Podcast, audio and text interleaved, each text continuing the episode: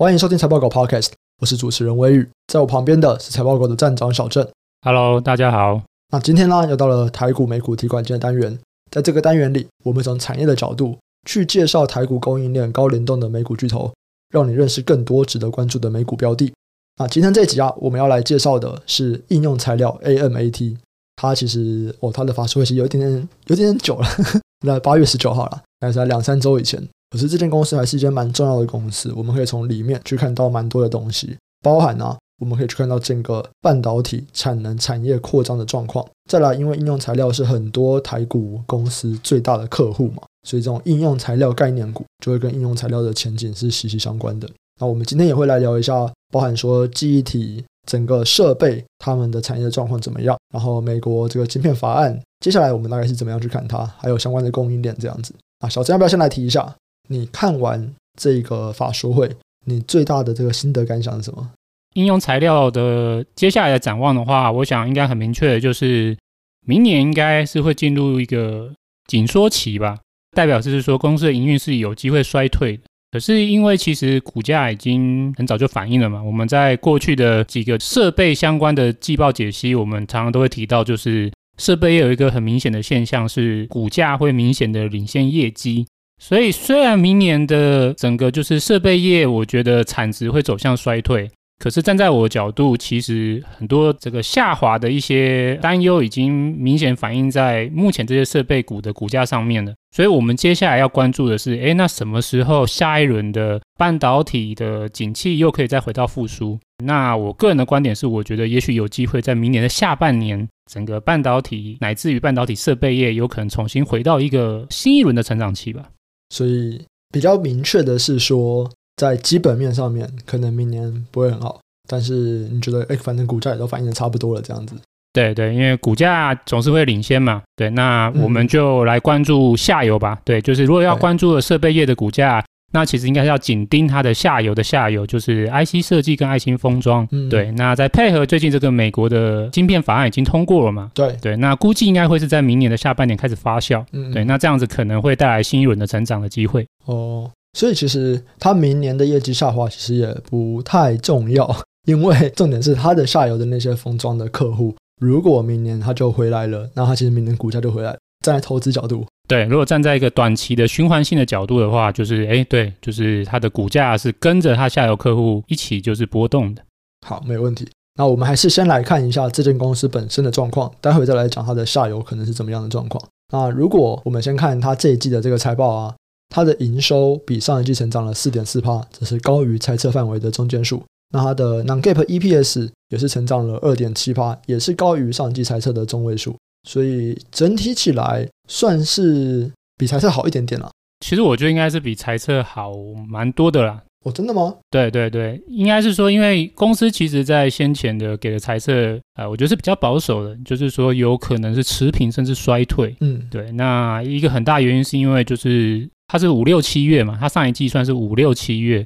那五六七月那时候刚好还是中国封城，就是还在持续的一个阶段，所以其实它对于它整个营运受到中国封城的影响，我觉得它有给了很多不确定性。可是如果从现在来看的话，诶，其实它都高于预期嘛。它这个营收里面还有一个更重要的是半导体设备营收，嗯，对，因为它总体营收里面有很多部分，有一个是半导体设备营收，还有一个是它的这个叫做系统服务吧，就是卖一些就是这个呃售后服务啊，或者卖一些备品。那还有一个是显示，就是这个面板显示的这个设备。如果我们再单看这个半导体设备，这个它主要的营收的最大来源嘛。半导体设备这边的，就是成长应该真的就是超乎预期。嗯嗯，对。那所以以这样来看的话，就是说我个人呢、啊，我个人认为就是说，虽然账面上的数字来看，好像就是成长幅度是低中个位数，可是如果看实质的一个营运的内容，关键的半导体设备的收入，的确是真的就是明显的就是成长，而且高于预期。那这也带动它的营收就是再创新高。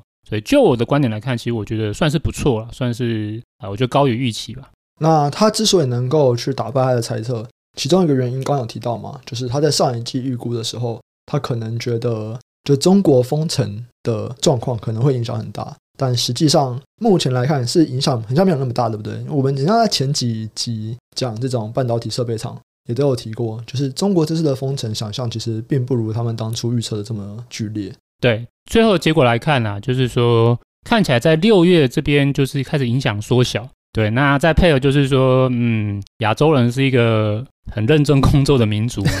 我有办法拼回来的。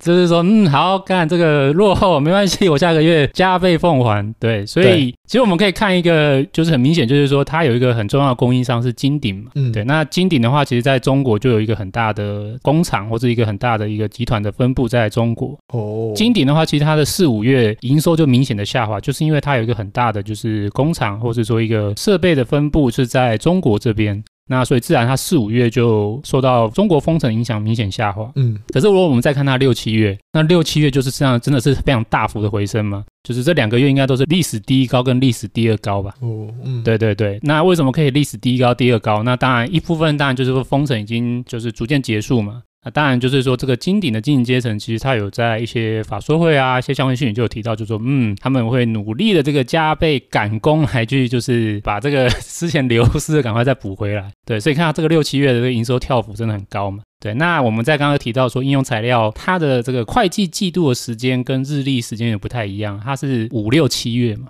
嗯，你自己看看，就是金鼎的五六七月，其实它五六七月三个月加起来，就是比之前的营收的净营收都还要再更高嘛。嗯，对，所以这样来看，其实从金鼎这边，我们大概就可以很明显的预期，就是应用材料这边应该就是也是跟着成长是没什么问题的。因为从它供应链来看，就是嗯，对啊，就是经过五月的低潮之后，六七月就是加倍奉还。哦，可惜可惜它的这个股价跟它的这个营收关系不太大，不然这就是一个很好的股价领先指标。不幸的就是，我们刚刚前面有提过嘛，就是设备业的股价是领先业绩的，嗯，对，所以就是说，在基本面上面，就是说营收的确创新高了，可是股价目前相关设备业应该还是算是比较一个算是相对的低基期吧，就是还是处在一个比较下跌的循环。你刚刚提到说，在半导体设备，它的股价是明显领先于它的业绩，它的股价比较会跟它的客户那边走，台股这边也是吗？大致上是哦，对对对，好，那我们就先进到下面，我们来讲一下下一季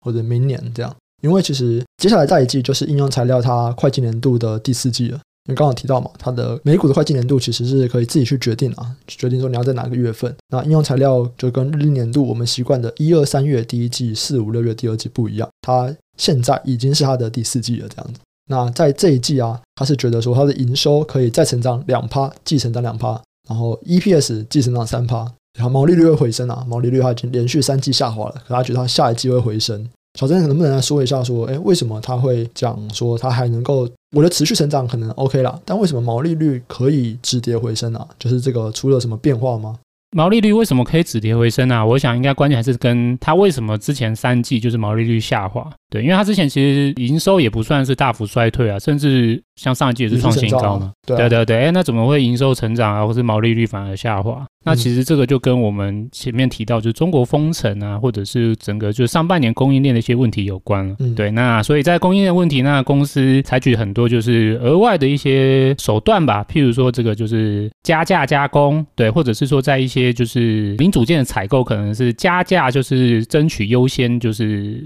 购买。对，那这些可能都会带来一些额外的成本。那当然，我们也知道，就是说三月开始，就是整个全球通膨就是加速往上嘛，一些基础金属啊，或者是说甚至一些各方面，像运价可能都有一些波动。对，那还有个就是物流嘛，尤其是说在中国这边的物流，因为中国封城这边卡住了，那自然前面有提到嘛，就是应用材料，它这个上海算是他们一个很大的一个物流中心呢。对，那所以就是说，今天上海封城的话，那对他们整个就是物流的分配带来一个阻碍，那自然会带来额外的费用。所以，我们以这样来理解说，那现在接下来公司看下半年，他觉得毛利率可以开始止跌回升的。那我想关键就是在于，他们已经看到上海封城的影响，还有整个供应链的状况已经开始逐渐舒缓。对，那其实这个观点，我想我们在之前很多的季报解析，不约而同有一些欧美的厂商都有逐渐提到这个观点嘛。像我们上次聊英飞凌，或者说我们之前在有稍微提到像美国的这个亚德诺 ADI，都有提到说，哦，他们已经看到就是这个供给的状况逐渐舒缓疏解了。那一部分的观点是说，在于这个产能的疏解。对，那如果说是以应用材料来看的话，我想它的这个供应的疏解除了这些上游的一些供应链，或者说一些晶片的，就是供应疏解之外，我想还有一部分应该也是提到说，像这个物流啊、运费啊各方面的，它都有感觉到有舒缓的一个状况。对，所以公司目前预计说，哎，可能就是上一季可能就是毛利率或是成本的高峰的一个最差的一个状况吧。嗯，对。那再加上就是说，公司它有提到说，它已经开始逐步的透过涨价。慢慢的把它的一些成本费用慢慢就是转移给客户了，那所以这样两个因素互相叠加，我想这是为什么他觉得他接下来第三季乃至于下半年他的毛利率有机会止跌回升的一个主要原因。嗯，哇，这个故事跟车用听起来有点像啊。车用供应链现在他们也都是说，哦，他们之前因为通膨啊怎么样毛利率不好，但他们现在也都有在转嫁给他们客户了。而且上游的那些原物料跟运费又开始在下跌，所以我们接下来毛利率可以还不错。对，没错没错。再想起来就觉得说。到底是谁在赔钱呢？到底是大家毛利率都在涨，到底是谁的毛利率下滑呢？还是消费者有办法全部吃下来呢？这里就要去想了，你看，就是说，哎，就是上游说，哎，我会把东西转嫁给客户哦，嗯、然后他的客户又会说，我会再把我的成本转嫁给我的客户哦，对，一直往下传嘛。所以你看，就是说，从设备业传到就是制造，从制造再传到 IC 设计，那 IC 设计有办法再传到就是终端客户吗？我想现在很明显的应该是大家比较有逻辑的认知，应该就是说，嗯，你今天转嫁给车用跟工业，嗯嗯，这个下游客户愿意接受。可是如果是转嫁给就是消费性客户，嗯，看起来他们是不太接受哦。对啊，对对，每个人都在转，嗯，到底是谁吃亏呢？所以 如果这样来看，我觉得如果是消费性啊，消费性应该现在最吃亏的就是 IC 设计吧。哦哦，对，就是我的产品要配合客户降价，可是我的上游要一直要把就是它的成本转嫁给我。嗯，对，所以之前不是还有一些什么新闻吗？说什么 IC 设计厂跑去求求台积电哦。对对对，我记得我们是不是之前也有哪一集聊过，说他们比较不会去砍台积电的单？我忘记是这个系列还是在 Qorvo 吧？哦，对对对，哎，结果后来我们聊完，隔两天就有在讲说。就是也是有业者在求台积电说，哎、欸，我们可不可以就是那个订单可不可以少一点点这样？对对对对，而现在一般也是就是说，嗯，好像不太敢砍，只能就是要求说，那能不能量不要砍，能不能就是价格可以让一点点，不要那么硬？嗯嗯嗯。我觉得这好像 Digitimes 的新闻吧，好像说要求是涨幅能不能缩小，它也不是说要求降价，就是说，嗯，你要涨，你能不能不要涨那么多，你能不能涨幅减半？嗯。好，那像跟那个另外一家半导体设备厂，就是爱斯摩尔比较起来啊。那应用材料在记忆体这边的比重就相对来说比较高一点点，所以我觉得我们也可以从应用材料这边来看一下这个记忆体整体设备的状况怎么样。我记得我们之前在科林研发已经有先提到说，呃，就是记忆体站在科林研发的角度，配合那个时候的一些讯息啊，看起来整个记忆体设备应该就是需求逐渐走入就是下滑衰退嘛。对，因为那个时候还有包含就是美光那时候也提到说他们资本支出要减缓嘛。然后后来又再发了一个财务预警嘛，对。对，那所以我们如果来看应用材料的话，我觉得应用材料这边的说法就更肯定了。我觉得它直接就是一个很明确的给我们的一个说法，就是嗯，半导体接下来应该就是会走入紧缩期，嗯，对，它可能不用衰退这个词啊，它就是说就是下滑或紧缩，嗯、对，那他已经看到就是它的整个订单，记忆体这边的客户已经是开始一直在下滑。对，那如果我们看它实际出货也是这样，它实际看它前两季的设备收入的话，就是记忆体的收入已经是连续两季较去年衰退了。所以也就是说，其实它这两季之所以能够还能够成长，完全就是靠非记忆体的，就是逻辑设备这边去抵消掉记忆体这边。如果再看到公司给的展望，看起来就是从今年下半年到明年，记忆体这边就是很明确的衰退。那公司只是表示说，嗯，这一次的循环啊，就是记忆体在他们的比重已经是缩小了，所以他们初步认为说，嗯，这个衰退，对，没错，就是会衰退。可是他们觉得不会再像二零一九年那一次的衰退的幅度这么大。原因是因为他们有另外一块业务，逻辑制成的设备比重已经拉高了，嗯、而且展望看起来还是比记忆体这边好。嗯，对，所以这是第一个，就是说他们已经很明确，就是和市场表达他们的观点，就是记忆体这边应该就是接下来就向下。嗯，他这边提到说，他的成熟逻辑 IC 这边，在他的产品组合有追上来嘛？我有点好奇，这个东西是应用材料自己的产品组合变化，还是它是整个产业，就是我们的成熟逻辑的成长，在过去几年就是比记忆体来的高啊？应该是整个产业啊，对，或者是说，其实我觉得应用材料某些程度上就是代表部分产业的缩影，因为我们之前有聊过嘛，就半导体设备其实就是五大厂商寡占嘛，对，五大厂商里面就是科林研发有更多的是在记忆体，对，嗯、那剩下四大厂商就会有比较多的是琢磨在逻辑设备，嗯，所以基本上就是在这个这么寡占的情况之下，大概每一家厂商的状况会有一点类似啊，对，其实我们来看看应用材料很多说法也都会觉得，哎，好像就在看科林研发的法说会，哦，呃，记忆体不好啊，嗯、然后就是供应链的问题持续，那所以他们也下修了，就是全年整个就是半导体设备产值的成长，他们有下调。对，那下调幅度也是差不多的。那如果说有什么比较在跟之前那些厂商比较不一样的是，我觉得啦，我觉得应用材料对于成熟逻辑制成设备这边的说法啊，我觉得它有比较明确的暗示，就是这边的设备需求有杂音。嗯嗯，相较其他的厂商啊，我觉得它在这个地方它给的暗示更明确。对，那他的说法是这样啊，就是说，虽然他们看到整体的需求，他们认为还是很不错，可是实质的内容，他们觉得有两极化的现象。那这两极化现象，我觉得就跟我们之前聊的一些像英菲林啊，或者是啊一些功率半导体的状况很像，就是车用工业他们还是供不应求。嗯，对，就是车用工业这些什么英飞凌啊、德州仪器啊、安森美啊，哦，他们还是一直大手笔的跟这些设备业在采购，而且还是供不应求。可是他们认为，他们已经看到比较偏向消费性的成熟制程的需求已经在下滑。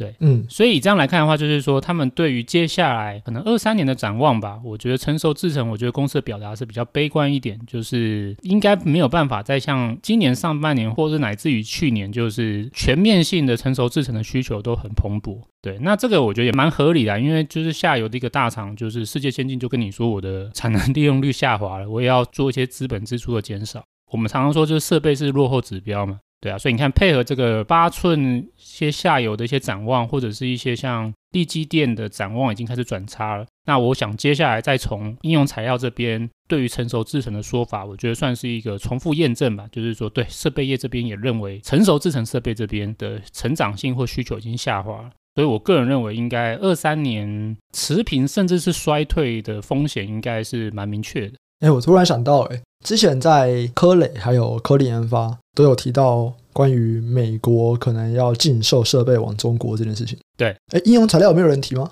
有啊，一定有人提啊。那他给的答案一模一样啊，所以我跟你讲说，哦、真的很像在看科林研发的。哦，就是我就我们的确有收到十四纳米以下的设备禁令，嗯，嗯，可是初步来看，对我们公司没什么太大影响。为什么啊？那到底谁有影响？就是美国不会用了一个毫无影响的法案吧？我觉得有可能，因为也不是毫不影响，他他可能是想要明确的禁止之后的行为，就是说之前没发生没关系，可是我明确要禁止之后的行为，而且听这些厂商的说法，看起来其实在没有这一个就是禁令之前，商务部他们自己本身就已经开始阻挡，嗯，对，所以很多厂商像我觉得是科林研发还是科雷，我有点忘记了，他们已经提到就是说没什么影响，原因是因为其实他们在之前想要向中国出口，就是可能是用在十四纳米的设备。就商务部就已经挡，嗯，没有禁令之前就已经挡哦，了解，对对对，所以他们目前的营运状况已经就是反映，就是美国已经挡了，就是十四纳米的一些状况吧。哦，这让我想到那个 NVIDIA，它不是也有部分的晶片可能要被禁止销往中国跟俄罗斯吗？哦，对啊，对，这边还比较模糊啦，就有的也有说，哎，你可以在那边制造，然后你可能可以到什么时候？到明年三月，还有明年九月这样。有啊，有啊。可其实明明就还有俄罗斯，对不对？那大家都没有提。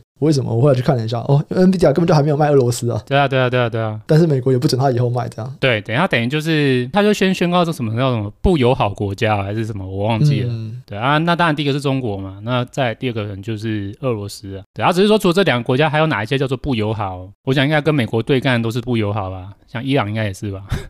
没有闻到烟硝味吗？看起来就是随着这个选举的脚步加近，嗯，看起来就是美国这边动作很多啊。所以你觉得是选举？选举是一个因素啊，对，就是说他可能催化一些之前的一些想法跟行为吧。嗯，只是当然站在一个比较中长期的角度，美国的政策方向，因为美国就两个党嘛，那这两个党看起来好像现在都很针对中国。对，对啊，所以这个看起来是一致的啦。只是说，就是为什么会在最近就是这么多就是讯息跟动作，我个人认为跟选举不无关系吧。嗯，尤其是现在这个拜登的民调这么烂。下一次民主党会是谁啊？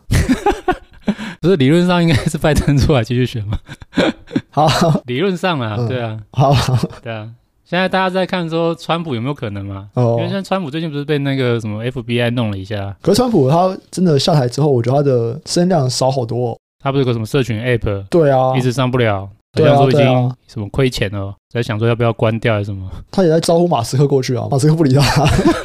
可是我记得之前好像有看一个一些调查，然后就是说，即便他现在声量比较小啊，可是如果说站在、嗯、当然那个民调的来源是可以质疑的，只是说看那个民调，好像共和党下一任就是呃总统候选人的一些支持度，他好像还是众多人选里面最高的。对啊、哦，我相信啦，以川普的这种感觉，只要是有民意的支持，他是非常乐意站出来的。对啊，我我个人是觉得他应该还会再出来拼一下，就对了。嗯，至少初选可以拼一下子，他应该会出来拼一下吧？对，OK OK，所以会再来一次川普跟拜登的对比。对，我觉得我觉得搞不好是有可能的。好，那刚刚聊了很多政策嘛，就是我们现在要来进入到这个政策。刚刚一开始就提到这个美国晶片法案。其实也不止美国嘛，像我们之前在聊威腾的时候，其实诶，日本最近也补助很多。对，对，就是因为日本很像，也不一定是自己的企业去盖新的厂，他们就是说，比方说我可能是台湾的企业跟日本的企业合资，或者是美国的企业跟日本的企业合资，那他都给你很多的补助。那我们今天就先来看一下这个美国晶片法案的地方。啊，这个已经过了嘛？它是补贴三百九十亿，然后未来五年希望贡献整个设备业可以有额外每年六到八趴的成长。啊，关于这个东西，你有觉得它大概是在什么时候会开始反应吗？它其实总金额是七百六十七亿，嗯，对，目前第一阶段比较明确，嗯，七百六十七亿里面有三百九十亿，嗯，它主要就是真的是要用在美国本土的半导体制造，嗯嗯嗯，对，这个就是直接三百九十亿是要补贴在美国半导体的制造。所以，因为它的重点是本土嘛，重点不是哪一国的企业，你是韩国、三星、台湾都可以。嗯，你只要在美国这边盖，嗯，你就可以来申请这个补助。嗯，对，那这个就是三百九十亿。对，那其他的钱还包含像有两百四十亿是税收补贴。对，就是说如果你在美国就是去投资这个就是制造的话，哎，你可以拿到二十五趴的就是税收抵免。哎，二十五趴税收抵免是什么意思啊？是我缴的税可以少二十五趴？就是说你用在这个投资上面。你在美国这边做的投资产生的一些 revenue 或后续的一些相关的税收，都可以拿到二十五趴的税收抵免。所以是我只要缴四分之三的税就好了。对，没错。Oh, OK OK。当然还有剩下一些哩哩扣扣，就是一些什么特定的一些什么研发机构或是国防机构研发，那就可能再有一百多亿吧。嗯、对，那在这三大部分到底哪一个对于半导体或是对于我们今天讨论的设备业是有最直接的影响呢？那我个人觉得啊，最直接的应该就是我们刚刚提到第一部分，就是三百九十亿。对，因为他那个是要求要直接补贴在半导体制造，嗯，嗯，对，你这个补贴它很明确，就是你不能够用在别的地方，对，你拿到钱，你就是要给我在美国就是盖厂，或是弄设备，对，你不能拿来做其他的事情，对，你拿去做什么研发也不行，就是要盖厂，就是要买设备，所以这个对设备业的影响是最直接的。那只是说这三百九十亿不是一下子就全部发完，对，它是要分五年。如果参考它这个政策的内容的话，它是补贴的时间是财政年度二零二二到二零二六，所以这样大概会是从明年开始发酵。所以这样来看的话，就是说从明年开始，就是往接下来五年来看。会总共有三百九十亿，在未来的五年陆陆续续的发给美国的本土制造业。嗯，对，虽然是美国本土制造业，可是理论上或者说我觉得应该是全球的设备业都会随之受惠，因为我刚刚有提到嘛，就是说设备业是一个高度寡占的一个产业嘛。嗯，对，它没有什么本土，没没有说哦，在美国盖厂就跟美国的设备业买，然后在台湾盖厂跟台湾的设备业买，不是这个现象，因为就是全球就是这五大业者。哎，可是他们很像也大部分在美国啊。对对对，就是你不管在哪里盖厂。都是要跟这些厂商买啊，对对对，所以就是说，你这边美国补贴，嗯，这个全球的设备业或者是五大龙头就会跟着受惠了。那所以我们如果把这三百九十亿摊五年来看，大概一年好像差不多六七十亿美金吧。嗯，对，那六七十亿美金以现在今年预估就是半导体设备产值啊。会是九百五十亿的情况之下，那等于就是每年可以大概再贡献个就是六到八趴吧。嗯嗯，对，那这个六到八趴其实是蛮好的哦。对啊，因为像今年的话，我记得半导体设备业的成长也差不多十趴而已。很多的就是这个机构预估明年的衰退，差不多是中低个位数的衰退吧，或是中高个位数的衰退，大概五到十趴的，就是半导体设备的产值衰退。所以你想想看说，说哇，这个叠加上这个补贴金额，其实对整个设备业的成长性，等于是有一个 double 的机会，或者说就是一个蛮大的一个贡献呢。对，所以就是说，其实我觉得这是一个不小的产值的一个提升的贡献，所以这也是呃很多法人在这一次的 Q&A 有特别问到应用材料，就是说，哎，你觉得这个美国晶片法案现在补贴出来之后，哎，什么时候对你们开始可以发酵？那公司当然也是看好，就是说这个对我们一定是有帮助的，对，所以他认为就是这一次的现在是半导体下滑的循环嘛，他觉得这一次半导体下滑对于设备业而言呢，下滑的幅度应该就是。不会再像之前下滑的幅度这么大，这一个因素就是各国的补贴，就是一个可以抵消掉需求衰退一个很大的原因。对，那只是说什么时间点真正开始发酵？公司的预期其实是明年大概第四季或年底，就是二零二三年的 Q 四才大概开始受惠。对，那为什么呢？那这当然就是跟法案的就是整个流程时间有关了。对，因为它虽然是现在我们是今年八月九号这个法案签署通过嘛。对，可是大概就是真正就是开放申请，然后申请完之后，美国的商务部审核通过，然后公布说你是可以拿这个补贴的名单，应该是要到明年第二季了。那你看，明年第二季如果公布了这个审核结果，理论上应该就是第三季开始发放这一个就是补贴款项了。所以我想啊，就是按照就是应用材料这样说法是蛮合理的，这样比对，就是说第三季。下游都开始拿到这个补助款，那他们大概最快就是在第四季开始会进行一些设备业的采购，而且他们一定要进行，因为就是这个等于是政府盯着你要花钱嘛，对，你不能说拿到钱都不干啊，因为他这个就是补贴这些款项都是有明确的一些时间上的要求，就是说，哎，你这个拿到钱你要赶快用哦。那所以我想最快的话，应该就会在明年的第四季，也就是明年下半年，这个补助款就会开始反映在整个半导体设备业的需求面向。那我们之前是有聊到嘛，就是说，哎，其实大家目前业界比较在看，说是明年的上半年半导体的下游，就是需求这边库存看有没有办法去化嘛。嗯，对。那所以你看我们这样搭，对对对，我们这样搭配一下嘛，说如果今天就是明年上半年，哎，这个库存真的逐渐到尾声，然后再配合下半年，就是美国这个补贴法案拨款的时机刚好在下半年。这样有可能，我觉得就会是半导体设备业新一轮业绩成长的起点。对，因为下游第一个就是它的去库存逐渐结束了，它的业绩逐渐恢复了，那它可能慢慢就是重新回到就是这个成长的动能，或者说它开始又重新就是慢慢业绩成长，然后随之它的这个资本支出就是不再减少，可能开始慢慢回升的。那再配合说，哦，看我现在手上又拿到这个美国政府就是突然给我一笔钱，然后要我一定要花，哎，那我觉得下半年他们应该就会真的就开始用这笔钱。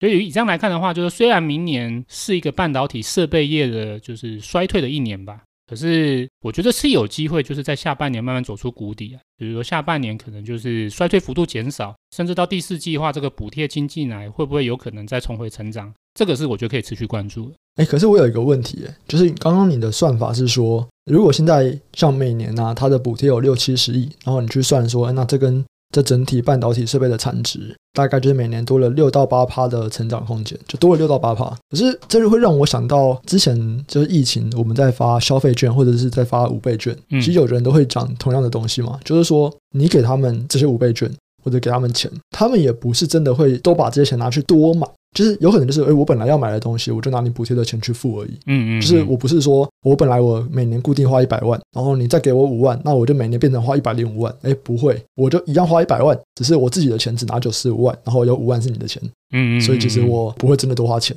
嗯，嗯嗯，之前就是在五倍券的时候，很多人会讲这样的东西。对，然后像有些数字也的确就是说，哎，对，他就是不会讲那么多。对，所以碰到这边会不会也是一样的状况？就是我公司我本来我就是要买这些设备，然后因为你补助的也没有比我本来买的钱更多嘛。对，所以我本来就要买这些设备，那只是现在我不用花我自己的钱，我拿政府的钱。好，那如果就我观点，我觉得应该是不会。为什么？原因是因为就是说这笔钱呢、啊，它有个很大的要求，就是除了盖厂之外啊，就是说它是一定要用在于半导体的，就是产能增加。我刚好前面提到它的用途嘛，嗯，另外一个它有特别强调，就是说这里面应该是我记得好像是三百七十亿吗？还是八成？我忘记了，反正有一个最大的部分，它要求你要用在所谓的先进制程。嗯，嗯对，就是你不能拿这个钱去买一些就是成熟东西，或者是弄弄呃，譬如说，哎，我本来就要汰换了，哦，啊，我现在不花钱，我自己来汰换，不行。嗯，你就是要去买最新的。嗯，对。那我们来想想看说，说那最先进的设备到底是谁会买所谓的先进制程设备？嗯，那我想目前大概就只有三大家嘛，对，就是台积电、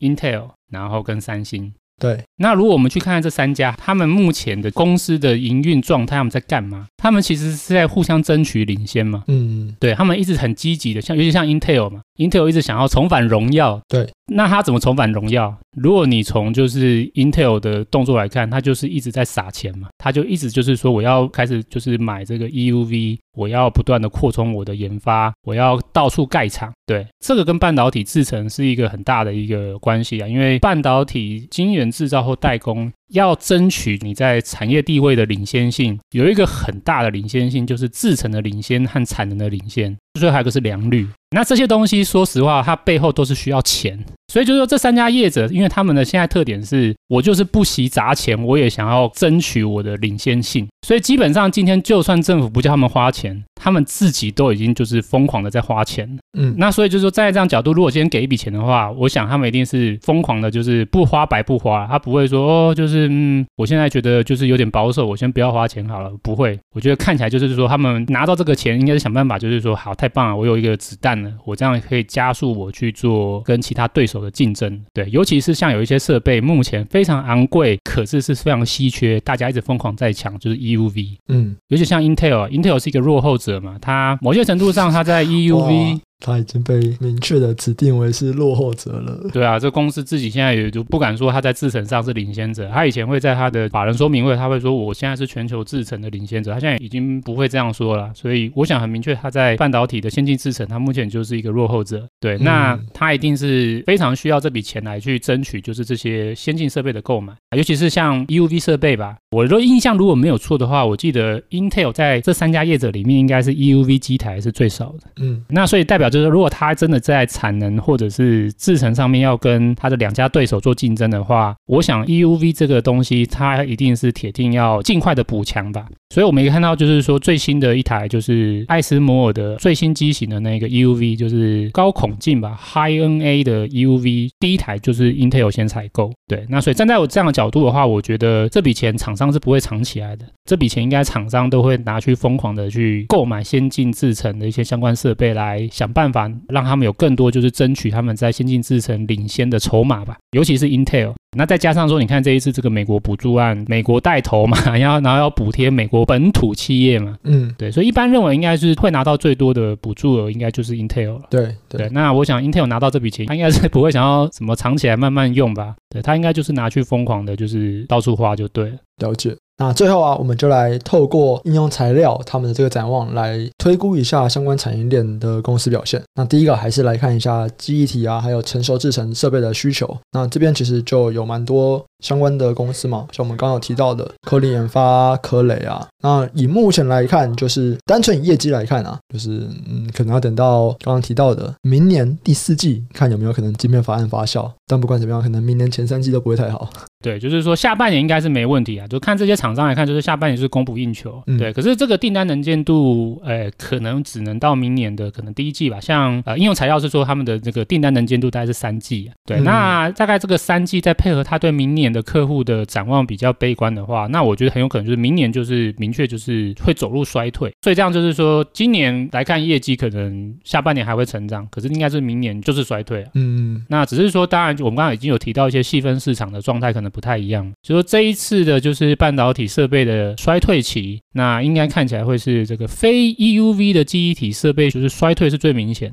然后再来就是成熟嘛，对，然后刚才成熟也稍微讲了嘛，说成熟之所以就是还能够比记忆体这边好一点，是因为他们还有像车用工业这边的需求还很强劲，抵消掉部分就是消费性的需求下滑。那最后当然最强的就是先进制程嘛，就是先进制程我刚好提到就是说它是因为这些领先的业者就是不惜成本，为了要争取这个产业上的竞竞争地位领先，他们不管衰退的，就是拿到钱就是一直在花钱去盖最先进的就是制程和扩厂，所以先进制程还是最强。那所以这个观点其实我们好像之前就讲过很多次了嘛，所以好像就也没什么需要调整的，因为看起来就是事实就是往这样的方向走。嗯嗯，对对对。那所以我们这样来看，就是你一定是机体比重最高的厂商，你的受到这个衰退的影响就越大。那先进逻辑制程设备越高的，那一定就是会比较好一点。对对，所以这个观点跟之前差不多没什么影响，只是说透过应用材料这一季就更加确定了，因为它是少数这几家厂商经过这段时间也明确的就是说，嗯，对，机体就是会衰退。也没有暗示，我就是明示的吧，就是这样讲。嗯，好，所以艾斯摩尔还是好棒棒。艾斯摩尔，呃，我想他应该下一季还是觉得很棒棒，他一定会说，嗯，我们这个 EUV 先进制程供不应求啊，所以我们还是就是。好棒棒棒！